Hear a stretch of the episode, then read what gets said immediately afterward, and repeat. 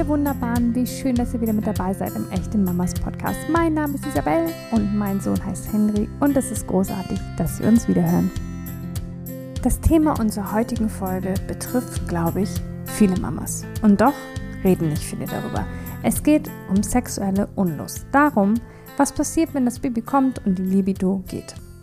Tina Molin erging es so wie vielen anderen Frauen. Vor ihrem Mama-Sein hatte sie ein aufregendes, erfülltes Sexleben, war glücklich und zufrieden und dann nichts. Keine Lust.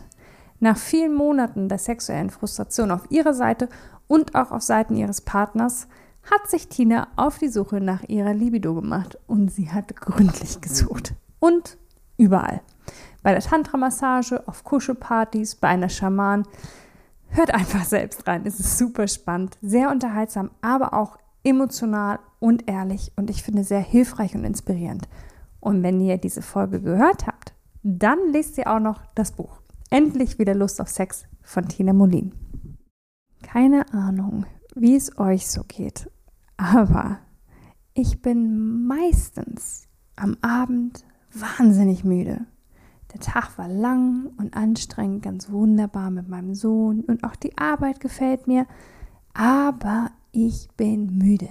Also denke ich, jetzt ist Zeit fürs Bett. Ach, aber vorher checke ich noch mal kurz das Handy. Gucken mal, was so auf TikTok los ist. Zack, fünf Stunden später. Ich kann mich verlieren in TikTok-Videos. Ich finde, es ist eine erstens wunderbare Ablenkung vom Alltag, vom Stress, von den eigenen Problemen. Aber es steckt für mich noch viel mehr dahinter.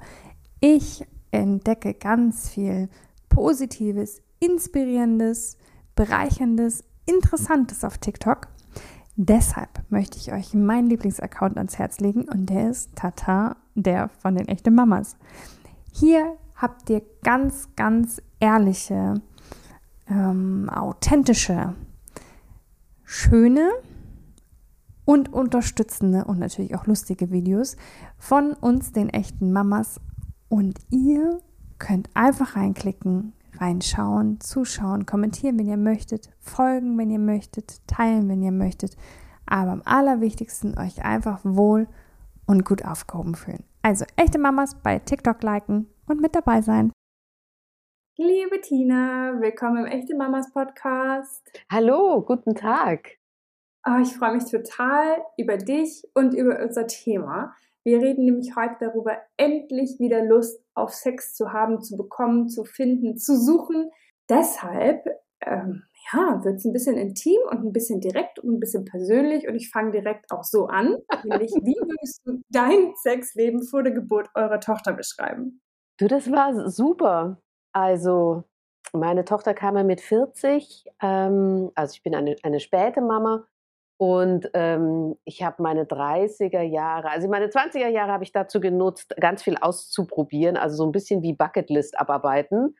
Und äh, meine 30er habe ich dann sehr dazu genutzt, also ne, wie, noch mehr, noch mehr Orgasmen und noch mehr, ähm, noch mehr Spaß im Bett mit meinem, mit meinem, mit meinem Mann, der auch der Papa unserer Tochter ist. Und, ähm, und es war alles super. Und dann kam die Geburt und dann ist meine Libido ausgezogen. Genau, oh, ja, da gehen wir auf jeden Fall sehr ausführlich, ehrlicherweise noch drauf ein. Aber ich finde auch ganz spannend, weil das klingt dann ja nicht so, als wäre, normal ist immer so ein schwieriges Wort, aber es ist nicht so, als würde dein Sexleben einfach normal sein oder so vor sich hinlaufen, sondern du hast das schon sehr bewusst gelebt. So hört es für mich an. So hört es sich für mich an. Ja, ja, ja. Also ähm, ich hatte, habe schon viel ausprobiert und hab, ähm, bin auch schon relativ offen bei dem Thema. Sonst könnte ich, hätte ich auch nicht so ein Buch schreiben können, können, endlich wieder Lust auf Sex und so offen über Sex reden können, wenn das nicht auch sowieso bei mir auch meinem Naturell entsprechen würde. Ähm, ich habe immer auch schon ganz, bin auch immer schon ganz locker mit dem Thema umgegangen. Ich war auch immer die schon, die im Büro die Binde unter den Arm geklemmt hat und damit durchs Büro gelaufen ist, weil äh, ich mich dafür einfach nicht genieren wollte. Also das ist schon so ein bisschen mein Charakter. Total gut, auch gerade der Punkt mit der Binde und so, das äh, müssten wir, finde ich, eh alle ein bisschen mehr üben, da ähm, ein bisschen schamfreier zu sein. Ich glaube aber auch, dass diese Offenheit mit ein Grund ist, warum du wahrscheinlich so ähm, ja direkt gemerkt hast, dass deine Libido ausgezogen ist, weil ich fürchte, dass es oft ein viel schleichenderer Prozess ist ähm, und man den manchmal gar nicht so mitbekommt. Du hast es aber mitbekommen, dass äh, deine Lust auf einmal nicht mehr da war. Ja, wie hat sich das entwickelt? Direkt tatsächlich mit Geburt oder war das? Ich, mu ich muss da erstmal ein, ein Jein reinwerfen, weil äh, äh so war es nämlich äh, leider nicht. Ich habe es nicht wirklich selbst mitbekommen.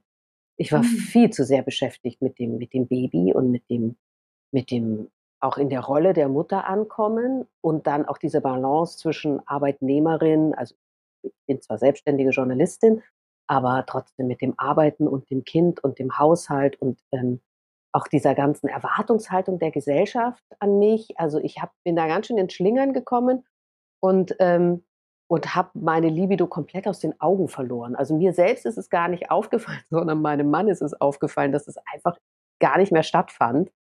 Und der hat dann ganz liebevoll so angefangen, an meine Tür zu klopfen. Also gab es mal eine Einladung, wurde die Babysitterin organisiert, gab es eine Einladung zu einem erotischen Arthouse-Film.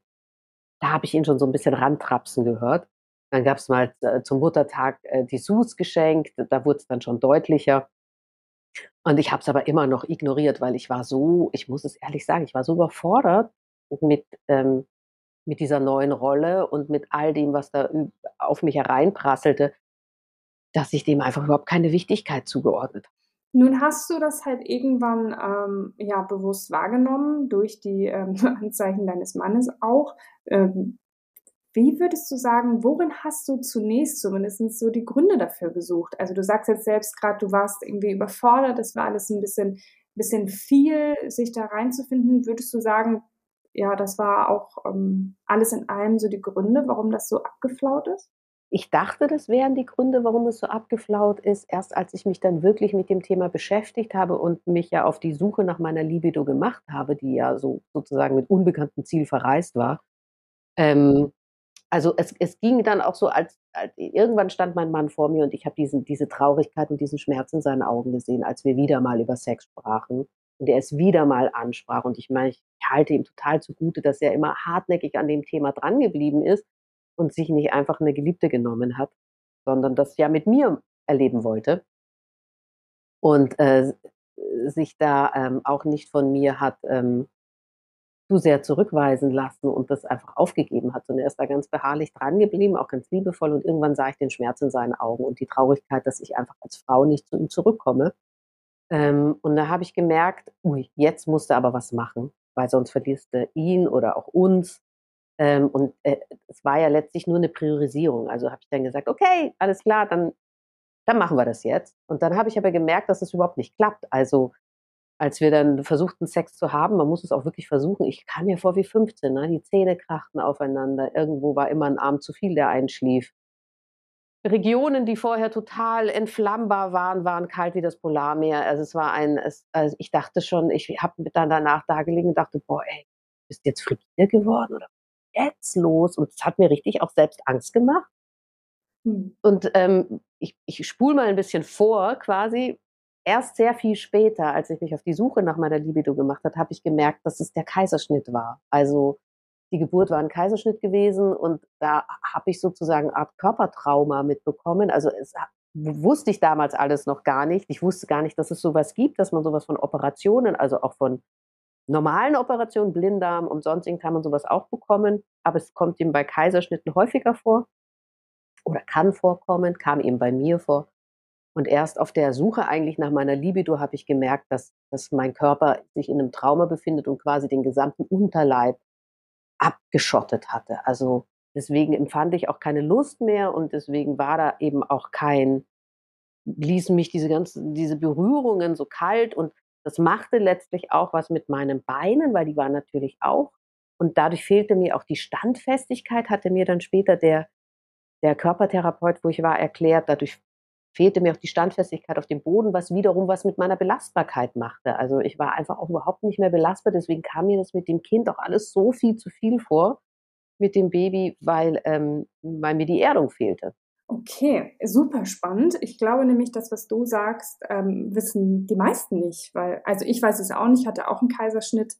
Ähm, und habe auch gar nicht darüber nachgedacht, dass es tatsächlich solch gravierende, weitgreifende ähm, Auswirkungen haben kann. Muss ja nicht. Und, und zwar nicht nur der Kaiserschnitt, also äh, muss nicht, ganz wichtig, muss nicht, mhm. kann aber. Und zwar nicht nur der Kaiserschnitt, sondern es kann auch sein, dass wenn man eine Geburt als traumatisch empfindet, dass der Körper sozusagen das als Erinnerung abspeichert. Also kann auch sein, wenn es sehr lange dauert oder die Saugglocke oder ähm, oder man sich sehr alleine gelassen fühlt. Also in dem Moment, wo man emotional überfordert ist, mhm. kann es zu so einer Traumatisierung des Körpers kommen und dann kann es eben passieren, dass Regionen sozusagen lahmgelegt werden, weil der Körper das für besser empfindet. Und das kann dann solche Auswirkungen haben. Und äh, mir war das auch überhaupt nicht klar. Also für mich war das auch total neu. Okay, das heißt dann ja aber, dass es tatsächlich auch ähm, nicht nur diesen körperlichen Aspekt gibt, sondern ja, denke ich mir auch, aber wie sind da deine Erfahrungen, schon auch die eigenen Gedanken und die Emotionen, weil wenn wir was als traumatisch empfinden, dann hat das ja ganz viel mit unserer Gefühlswelt zu tun. Glaubst du, dass diese Gefühlswelt auch große Auswirkungen auf unsere körperliche Lustlosigkeit haben? Auf jeden Fall. Hm. Auf jeden Fall, glaube ich, auf jeden Fall. Also ich glaube auch, das ist jetzt nicht das Thema hier, aber ich glaube auch, dass wenn man ähm, einen Übergriff hat, also erlebt hat in seinem Leben oder ähm, auch eine andere Art von Operation an der Gebärmutter zum Beispiel oder se selbst irgendwie einen unachtsamen Frauenarzt, Frauenärztin, die da rabiat mit dem Schoß vorgeht. Ich glaube, dass das alles was mit uns macht, also vielleicht Scham, Schuld, ähm, Angst, Panik und dass, dass das dann schon auch äh, sich in den Körper überträgt und der Körper dann dadurch taub, steif, verspannt, verkrampft wird. Nun hast du zunächst gar nicht bemerkt, dass halt bei dir die Lust ausgezogen ist, als du das ähm, realisiert hast durch Gespräche mit deinem Partner, durch ähm, Anmerkungen deines Partners. Wie ging es dir damit? Wie ging es also gar nicht nur in, in Hinsicht auf die Partnerschaft, sondern auch ganz auf dich, weil es hört sich dann ja an, als hättest du dich auch im Kern dadurch natürlich so ein bisschen verändert mit deiner Offenheit und deiner ansonstigen Lust, wenn die auch, als sie auf einmal weg war. Wie hast du dich damit gefühlt? Einsam. Also das zog sich durch, also es war nicht nur die, nicht nur die Lust war ausgezogen, sondern auch die Lebenslust war ausgezogen. Ähm, das, das, äh, das, hing, das hing und hängt zusammen und die Leichtigkeit und, ähm, und ich, also das war, das war nicht schön. Das war, war nicht schön und ich wusste auch nicht so recht, wie ich da jetzt, wie ich das anfangen soll und wie ich damit umgehen soll, ähm, das, äh, mich auf diese Suche zu begeben. Ich meine, wo findet man denn seine Libido? Also es, es war ja, oder auch seine Lebensfreude, ne? wie, wie find, findet man die denn wieder, wenn die nicht mehr da ist? Ja, du hast angefangen, sie wiederzufinden. Du hast einfach äh, erste Schritte gemacht, auch wenn du erst nicht so wusstest, wie sie aussehen soll. Wie sahen die aus? Was hast du erlebt? Was hast du ausprobiert? Führ uns mal so ein bisschen da durch. Ich mhm. weiß, ich kann mir gut vorstellen, dass da ein paar Nachfragen sind. also, also es, es, es, es fing so an, dass ich erstmal überhaupt mit jemand drüber gesprochen habe. Ich habe es einfach bei meiner, mh, hm, bei meiner ähm, Heilpraktikerin habe ich es gedroppt. Also so, boah, und gar keine Lust mehr auf Sex und so. Und ähm, einfach, ich habe es einfach so ein bisschen nebenher erzählt, als ich da war äh, und sie, und sie so fragte. Und dann sagte sie, ey, Tina, das würde ich jetzt nicht jeder Frau empfehlen, aber du bist ja sehr offen. Geh doch mal zur Tantra-Massage. Und dann war ich so, ich war richtig gehend geschockt, dachte so, öh, soll ich denn bei der, also eine intime Massage und dann werde ich intim berührt. Und dann ging ganz, ein ganzer Film bei mir ab. Also ist das dann schon Betrügen? Und, oder ist das dann wie bei, ist das jetzt schon so eine Prostituierte, weil ich ja für Sex dann quasi bezahle? Und ist das überhaupt Sex? Und, und dann auch eine Ebene tiefer. Und was ist, wenn ich da auch keine Lust empfinde? Ist es dann besiegelt quasi? Also wenn ich beim Profi auch nicht komme und keine Lust habe, bin ich dann, ist es dann besiegelt, dass ich frigide bin? Und dann habe ich, äh, hab ich das so, äh, diese Gedanken mit meinem, mit meinem Mann geteilt und dann hat er mir zum Geburtstag einen Gutschein geschenkt und dann dann stehe ich, stand, weiß noch, dann stand ich da mit so einem gequälten Lächeln. Ja, danke. Was für ein schönes Geschenk. Hm. Und habe den erstmal so auf dem Schreibtisch deponiert und da, da, da, da wartete er dann auch ein halbes Jahr lang auf mich und dann irgendwann war die Not so groß und ich wusste einfach wirklich nicht, wo ich anfangen soll, dass ich dachte, okay, dann fängst du halt jetzt da an. Doch jetzt vollkommen egal, hör auf nachzudenken, mach's einfach. Dann habe ich dann einen Termin gemacht und bin zur Tantra-Massage gegangen. Und dann hat sozusagen so eine Reise angefangen, weil sich dann dadurch so, ist so eine riesige Tür aufgegangen in so eine riesige Welt, die mir total unbekannt war. Also es war ein wunderschönes sexuelles Erleben und auch eine Art von Sexualität, die ich, die mir bis dahin gar nicht bekannt war. Also da ging schon mal ganz viel auf. Dann war es fast schon ein spirituelles Erleben. Da ging ganz viel auf. Und dann bin ich halt immer weitergegangen. Also immer, wenn ich was gehört habe, was mich irgendwie interessiert hat, was mit mir korrespondiert hat, dann war ich beim Gebärmutter-Blessing und bei der Gebärmutter-Meditation. Dann ähm, hat mich mein Weg weitergeleitet. Ich war auch bei einer Schamanin, die fremde Energien von mir weggenommen hat. Ich war, ähm, ich war auch ähm, Cervix Dearmoring. Das ist so ein ganz kleiner ein kleines Spezialgebiet, was Intimmassage angeht, wo es also quasi nur um die Gebärmutter selbst geht. Die ist ja eigentlich auch hochorgiastisch, also die hat auch so viele Nervenenden wie, wie eine Fingerkuppe oder auch wie die Klitoris und äh, auch, auch wieder zwei Nervenstränge, die mit dem Gehirn verbunden sind. Also eigentlich beste Voraussetzungen für Mega-Orgasmen ähm, haben nur die wenigsten. Deswegen, das fand ich auch faszinierend. Ähm, und bin da immer weiter, habe dann auch meinen Mann ein bisschen begeistern können. Wir waren bei einer Tantra-Massage, wir, war, wir, ne, wir waren im Swinger-Club, ähm, was beides nicht so von Erfolg gekrönt war. Und ich war noch bei Kuschelpartys. Ähm, also habe so alles, wo, wo, wo ich ein Gefühl hatte, ah, da, da wartet was auf mich.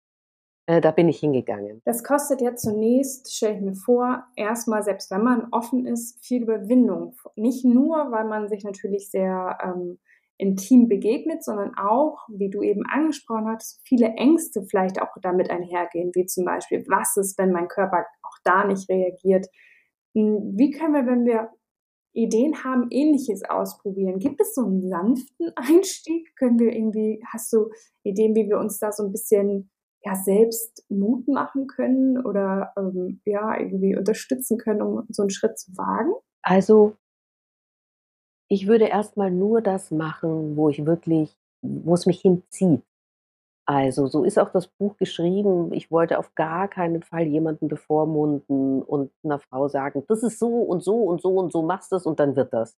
Weil das ist ja schon was sehr, sehr, sehr, sehr Persönliches und mein persönlicher Weg. Und ich kriege das jetzt immer wieder als Feedback, dass Frauen das Buch lesen und sagen, das hat mich angesprochen. Und deswegen habe ich das jetzt gebucht. Und das fand ich total, das war überhaupt nicht mein Ding. Schamanin fand ich doof. Tantra-Massage, da will, das, das will ich machen. Also, ähm, dass man da total erstmal total sein Bauchgefühl vertraut.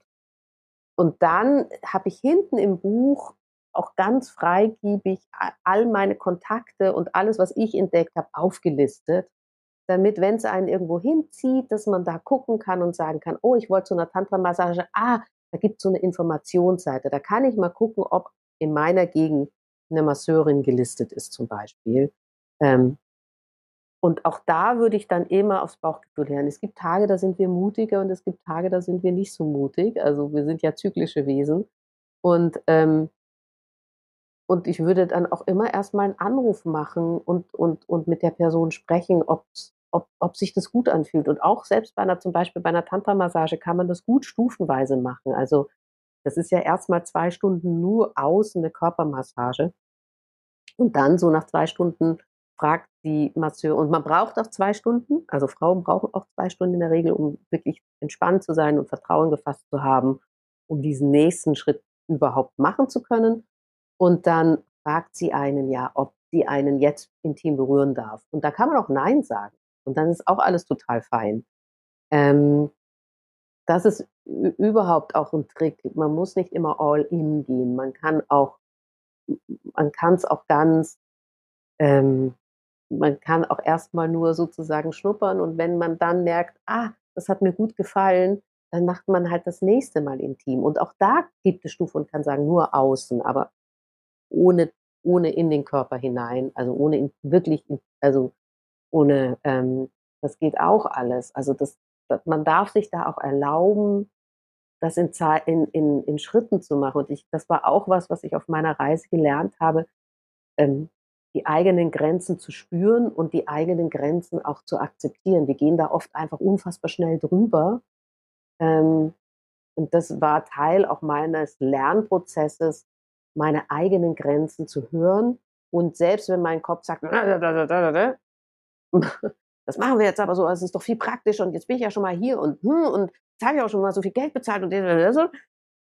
Trotzdem, wenn sich das nicht richtig anfühlt, diese Grenze zu wahren und zu sagen, nee, heute scheint nicht der richtige Moment zu sein, dann machen wir das, dann machen wir diesen Schritt das nächste Mal. Ja, ich finde das ähm, super interessant, dass du, also ich finde schon aus diesen paar Minuten, die wir miteinander sprechen, ist zu erkennen, dass es halt um viel mehr geht als in Anführungszeichen nur ähm, die Suche nach der Lust. Also ich glaube, alleine sich so intensiv mit sich, mit seinem Körper, mit seiner Sexualität, mit dem, was einem Lust bereitet, auseinanderzusetzen, kann einem ja schon total viel geben, abgesehen von der Lust einfach ähm, ein Gefühl zum Körper, zu einem selbst, wie du sagst, dass man seine Grenzen kennenlernt und wahrnimmt, dass man auf sich achtet, dass man sich was Gutes tut. Ähm, also ich glaube, es ist viel, viel mehr als auf zu sehen. Ne? Ja, deswegen das Buch, äh, äh, der Ausgangspunkt war natürlich die Geburt, aber das Buch ist natürlich äh, trotzdem auch ganz spannend für alle Frauen, die jetzt zum Beispiel keine Mütter sind, weil ähm, ähm, weil es eben so viel mit sich selbst zu tun hat. Also die, dieses Begreifen, ähm, Grenzen zu setzen, also für sich selbst. Wir sind ja viel oft erzogen worden, brav und, und nett zu sein. Also ich bin 47, ich sehe das in meiner Generation sehr, sehr häufig. Ähm, und gefällig zu sein und es immer den anderen recht zu machen und da eben neu zu lernen und das neu zu programmieren. Nee, also auch dem Partner zu sagen, nee, du, ich heute nicht oder heute nicht so, sondern heute bitte lieber so. Heute will ich wild oder heute will ich sanft. Ähm, das auch zu formulieren, ne? Wie, ich finde das, also ich beobachte das ja bei mir selbst auch. Also wie leicht es mir fällt, wenn der Friseur nicht gut geschnitten hat oder sich verfärbt hat, hinzugehen und zu sagen, ich möchte das so nicht. Ich möchte, dass du das änderst. Aber bei meinem Partner diesen Mut zu entwickeln, zu sagen, nee, das gefällt mir nicht, ich möchte, dass du das änderst, ich möchte das so haben. Ähm, mhm. das hat unfassbar lange gebraucht. Also, und das war total spannend eben zu merken, ich bin so mutig und so offen ähm, und eigentlich auch nicht wirklich. Also ähm, diesen Mut dann zu lernen und auch die Sprache mit dem Partner zu lernen, ähm, über Sex zu reden, ohne dass sich der andere angegriffen fühlt, ähm, boah, ey, ich meine, ich habe dann irgendwann gewaltfreie Kommunikation gelernt, weil ich das Gefühl hatte, das würde uns helfen. Und dann habe ich ihn immer am Anfang angeschrien, ich bin total gewaltfrei. und da aber auch den Humor zu behalten, dran zu bleiben. Und ich habe dann auch so demütig gelernt, quasi, okay, ich überschätze komplett, was ich in einem Jahr lernen kann und wie viel Veränderung Veränderung geht einfach nicht so schnell. Und das war auch was, was ich begriffen habe. Das dauert einfach zwei, drei, vier, fünf Jahre. Aber es geht. Also wir haben heute, mein Mann und ich, eine komplett andere Kommunikationskultur. Wir haben auch eine komplett andere Streitkultur. Ähm, das hat aber auch eine Weile gebraucht, bis wir das hingekriegt haben. Wir haben inzwischen auch eine, einen viel größeren Toolkasten, wie ich das immer gerne nenne, so ein Werkzeugkasten, was unsere Sexualität angeht. Es gibt einfach nicht nur diese Autobahn. Es gibt auch noch eine Landstraße und es gibt auch noch einen Feldweg und es gibt noch einen Strandspaziergang. Also es gibt ganz viele Arten und es kommt immer mehr dazu. Also sich auch zu erlauben, dass der Körper hatte sich so verändert nach der, nach der Geburt und auch mein Wunsch an Sex hatte sich so verändert. Davor war es so spielerisch und Neues ausprobieren. Und gerade nach der Geburt wollte ich einfach auch mehr behütet und sanfter und auch mehr in den Arm genommen werden und auch mehr dieses Gefühl von Liebe. Also es geht um mich. Ähm, mhm.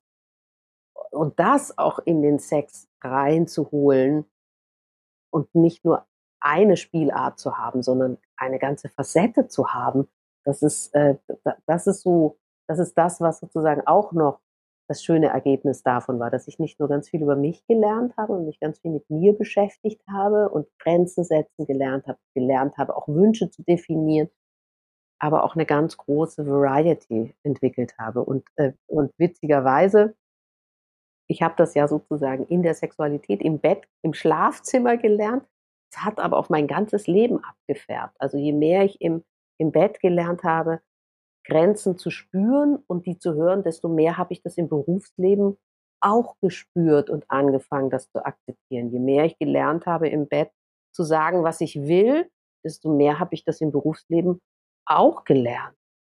Und je breiter sozusagen mein Spektrum, meine Diver also die, mein Toolkasten im, im, Schlafzimmer wurde, desto breiter wurde das auch im Berufsleben. Also es war ganz witzig, je mehr ich mich im Schlafzimmer emanzipiert habe und je mehr ich ich wurde, desto mehr hat sich das in allen anderen Bereichen, also in der Beziehung zu meiner Tochter, in der Beziehung zu meinen Arbeitskollegen, ähm, hat, hat in alle Bereiche ebenfalls mit ausgestrahlt. Deswegen, ich kam dann irgendwann zur Erkenntnis, äh, wenn man sich im Schlafzimmer sozusagen emanzipiert, emanzipiert man sich auch im gesamten Leben.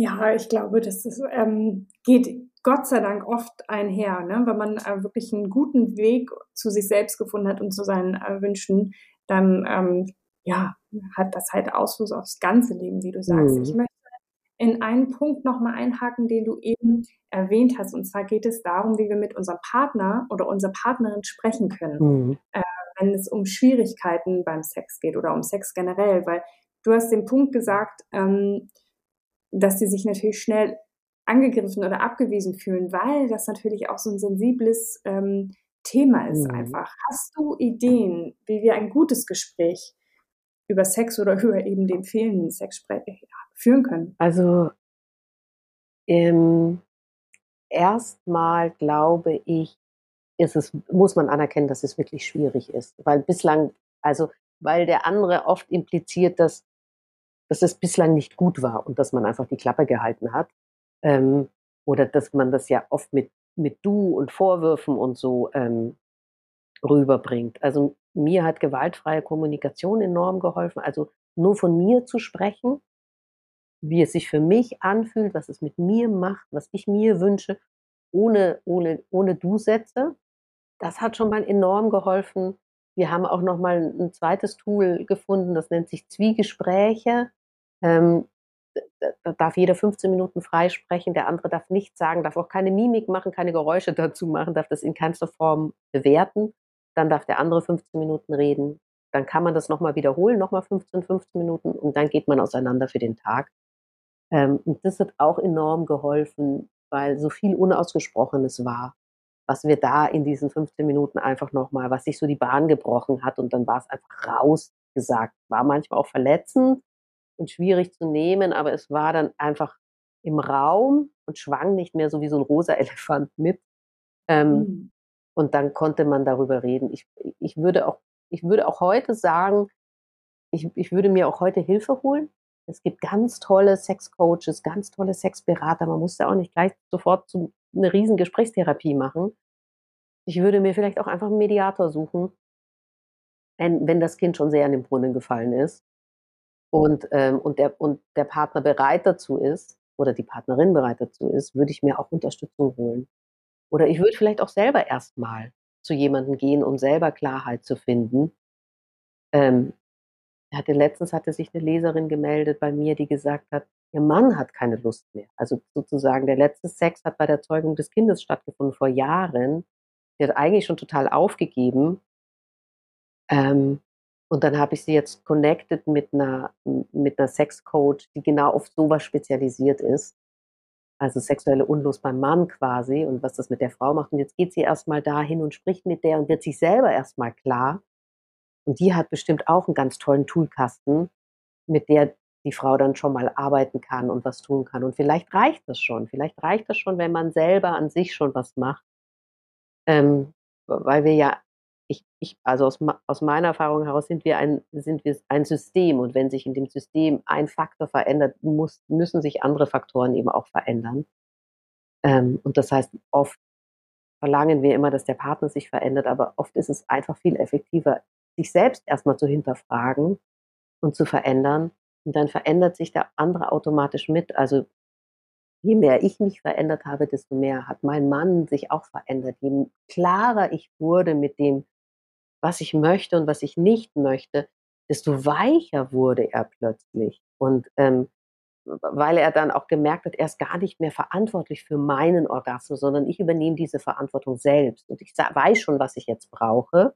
und ich, ich, ich sage das dann auch oder ich mache das dann auch. Und da, da ist so eine Last auch von ihm abgefallen, dass er sich jetzt viel mehr entspannen kann.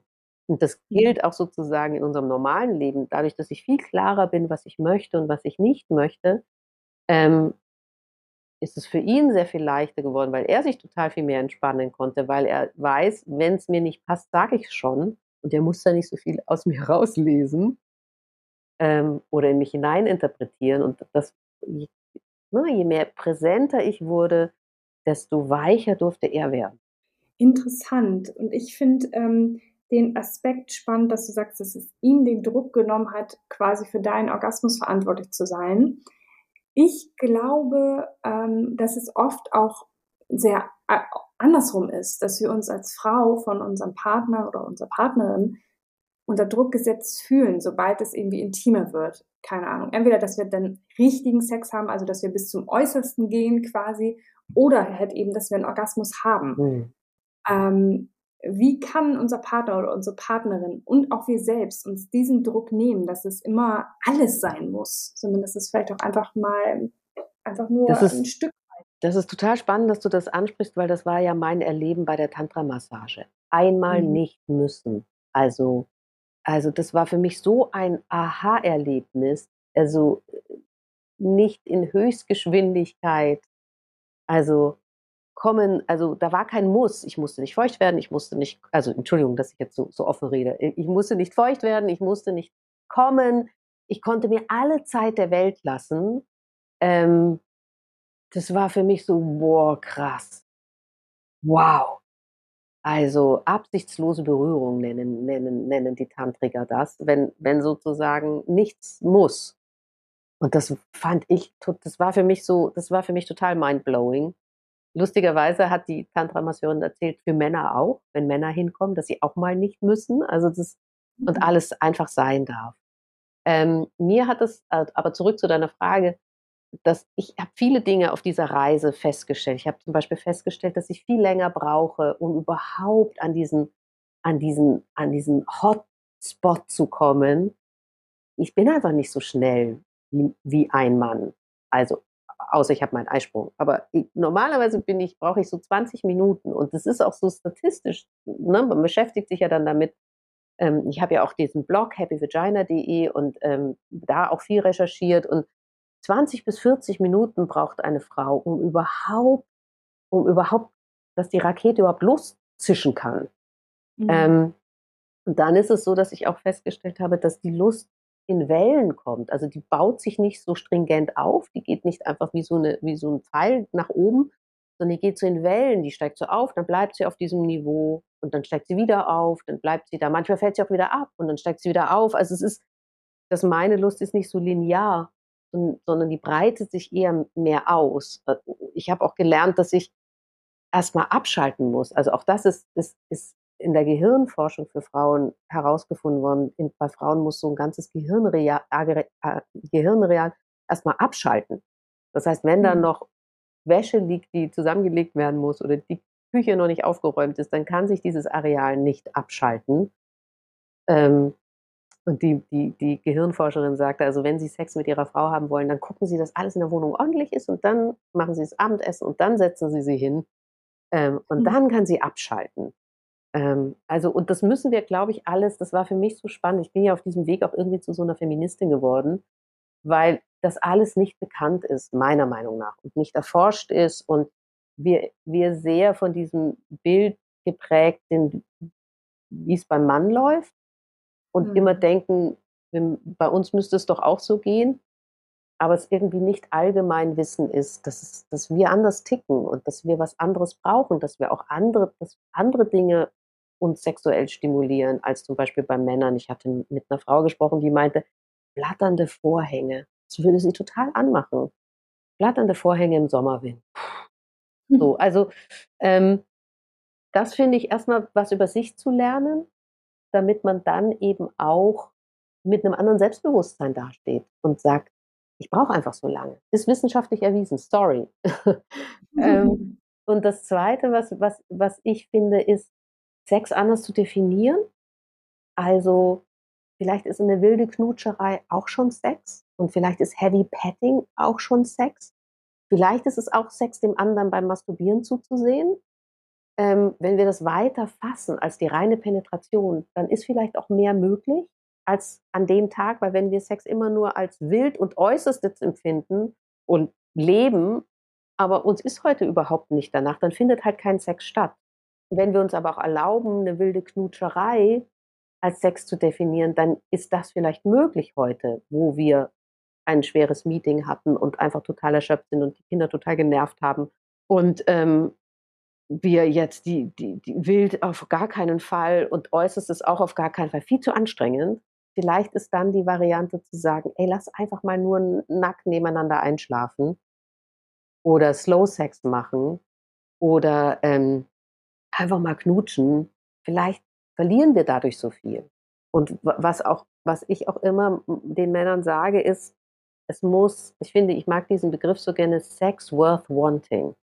Also Sex, von dem man nicht genug kriegen kann. Und vielleicht ist es auch einfach so, dass wir Frauen nicht den Sex haben, von dem wir genug kriegen, nicht genug kriegen können. Mhm. Na, vielleicht ist er zu kurz, zu schnell, zu hart, zu extrem.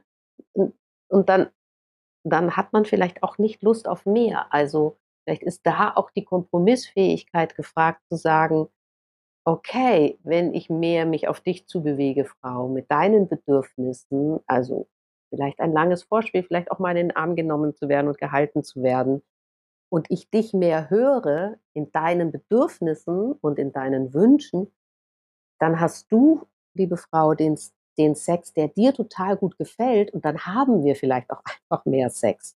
Okay, das heißt einfach generell die Bandbreite vielleicht einfach ein bisschen ausfächern, ein bisschen auflockern, sowohl was, was sich selbst, seine eigenen Bedürfnisse betrifft, als auch in Kommunikation und Ausprobieren mit dem Partner oder der Partnerin. Ähm, viele Frauen und Paare berichten allerdings davon, dass egal wie vertraut man sich ist, wie lange man schon zusammen ist und wie wunderbar das Sexleben vorher war, wenn es irgendwann so einen Bruch gibt, irgendwann Sex zu so einem Problem wird, dass das irgendwie immer größer wird, je länger es nicht gelöst ist. Mhm. Wie so ein Schneeball, der irgendwie, keine Ahnung, Handabhang äh, runterkugelt und immer mehr Schnee sammelt, wird es immer, immer, immer, immer größer. Was sind da deine Erfahrungen? Hast du Tipps, wie wir das so aufbrechen können? Also es ist ein bisschen wie du sagtest, dass du dich auf einmal wieder wie 15 fühlst, dass nichts funktionierte mehr und dann hat man ja auch, also als du und dein Partner dann wieder Sex hattet nach der Geburt und dann hat man ja auch nicht zwingend Lust, es nochmal zu versuchen. Ja, das stimmt, das stimmt. Ich kenne ich kenn das auch total gut. Es wird, es wird einfach ein immer größeres, unaussprechliches Problem und immer wenn man versucht, darüber nochmal ein Gespräch zu führen, dann geht der an, geht bei einem selbst und, und, und oder beim anderen schon so die, die Nackenhaare hoch. Mir hat geholfen Humor und einfach machen. Oft, einfach machen. Also, es ist so wie beim Joggen ja, dann hast du einfach mal Muskelkater die ersten Monate. Ist halt so. Also nicht, dass man jetzt Schmerzen und Muskelkater haben sollte, aber es ist, ne, man läuft halt auch nicht gleich seine, weiß ich nicht, wie viele Kilometer. Ähm, ich jogge nicht, aber man, ne, man schafft vielleicht nicht, ich mache eher Yoga, man schafft vielleicht nicht seine anderthalb Stunden in der, in, in, in der Yogastunde, sondern man ist vielleicht die halbe Stunde in der Stellung des, des Kindes. Ist halt so. Und, äh, mhm. ne, also diese Erwartungshaltung runterzunehmen, dann ist es halt die ersten fünf, sechs Mal einfach nur, dass man Sex hat, dass man überhaupt wieder zueinander findet, ähm, dass es überhaupt mal passiert und dann fängt man langsam an. Und man schnappt vielleicht nicht gleich beim ersten Mal ein, wenn es jetzt nicht so optimal gelaufen ist, sondern hey, ja, wir, wir hatten Sex, bravo, abklatschen, High Five, done it. Und, ähm, und nächste Woche steigern wir uns ein bisschen mhm. ne? und, und drüber lachen, es mit Humor nehmen. Und wenn man merkt, uh, wir kriegen das beide gar nicht mehr hin, holt euch Hilfe. Also wir, wir, wir gehen zum Arzt und wenn ich ein Problem mit einer Arbeitskollegin habe, würde ich auch zu jemandem gehen, der das vielleicht äh, moderiert oder mediiert. Holt euch Hilfe. Das sind wirklich, wenn man, wenn man zu jemandem geht und das kostet dann vielleicht 80, 90, 100 Euro. Das ist wirklich gut angelegtes Geld, weil man wieder ins Gespräch miteinander kommt und vielleicht auch was verhandeln kann, wie man es machen kann. Und dann hat man wieder Sex, weil ich habe festgestellt, als wir wieder anfingen, Sex zu haben, haben wir nicht mehr gestritten. Also und wir haben auch nicht mehr aufgerechnet. Also ich habe zwei Stunden gemacht für das Kind, jetzt bist du dran und so, sondern wir hatten wieder so eine rosa Brille und fanden den anderen wieder ganz toll. Und das war ein unfassbar schöner Kit für all die Belastungen, die man ja mit Kind und Haushalt und Kegel und allem drum und dran hat, dass man den anderen einfach nur noch anstrahlt und denkt, oh, ja, ja, gar kein Problem, machen wir. und das ist dann einfach gut investiertes Geld aus, aus meiner Sicht. Und es gibt auch ganz viele kostenlose Angebote. Also da einfach mal, also ich glaube, so, so Kirchen bieten das an und, und soziale Stellen, holt euch da einfach jemanden, der euch da, der euch da hilft dann, wenn es gar nicht mehr geht. Ich glaube, dass du mit all dem, was du gerade erzählt hast, schon so wahnsinnig geholfen hast und so viele Tipps dabei waren. Dennoch gibt es irgendwas, was du uns noch mit an die Hand geben kannst für all Paare, die sich so eine Art Anleitung wünschen, um wieder mehr Schwung in ihr Sexleben zu bringen? Ja, das kann ich machen. Also mache ich eigentlich nicht, aber ich kann sagen, welche drei Dinge wir machen. Und ähm, wir verabreden uns für Sex. Wir haben sozusagen ein festes Sex-Date ähm, weil wir festgestellt haben, dass es spontan einfach nicht stattfindet. Unsere Leben sind knüppelvoll. Und das merken wir ja alle. Wir verabreden uns nicht mehr spontan zum Picknick, auch nicht zum Yoga, nicht mal zum Entspannen, sondern alles hat Zeitfenster. Sich dafür ein Zeitfenster zu geben, das heißt, A, man priorisiert es, man trägt es als etwas Wichtiges in den Kalender ein und dann äh, trifft man sich für ein Sexdate. Und ähm, dann ähm, das Zweite ist, dass auch ein bisschen mehr wie ein, wie ein, wie ein Event zu begreifen. Also ähm, wir gehen auch nicht immer ins gleiche Restaurant und wir fahren nicht in den gleichen Urlaubsort, also ich zumindest nicht. Ähm, und das auch mit dem Sex. Warum nicht was ausprobieren? Warum nicht wohin gehen? Warum nicht mal, ähm, kann man ja auch alles vorher besprechen, was die Regeln sind, wenn man dann zum Beispiel auf eine Swingerparty geht, wenn sich das mal einer wünscht. Ne? Ja, lass doch einfach mal hingehen. Wir machen nichts, wir gehen nur hin und gucken uns das mal an und ich versuche ganz offen zu sein, aber ne, wenn ich merke, ich kann nicht mehr, dann versprichst du mir, dass wir auch sofort gehen. Aber wir machen das jetzt mal. Oder ne, wir waren beim Bondage, weil wir das spannend fanden. Ähm, vielleicht ist es aber auch nur, dass man, dass man, dass man sich einen erotischen Arthouse-Film zusammen anguckt. Also ähm, das ein bisschen aufzubrechen, wie es immer. Mein Mann hat mal ein Hotelzimmer gebucht und dann, dann haben wir uns quasi im Hotel getroffen und dann erst später die Babysitterin ausgelöst. Also da ein bisschen mehr Kreativität und ein bisschen mehr Fantasie hineingeben, weil von selbst passiert es halt einfach nicht mehr. Also gerade gerade nicht, wenn man Eltern ist. Ähm, das werde ich ja auch oft von jungen Eltern gefragt. Wann haben wir noch Sex? Ja, ihr müsst euch verabreden. Wo haben wir Sex? Weil Kinder schlafen ja meistens inzwischen im Elternbett. Ähm, überall. Und macht euch daraus wieder einen Spaß. Also auf dem Sofa, in der Badewanne, ähm, im, im, Flur, im Keller, im Auto.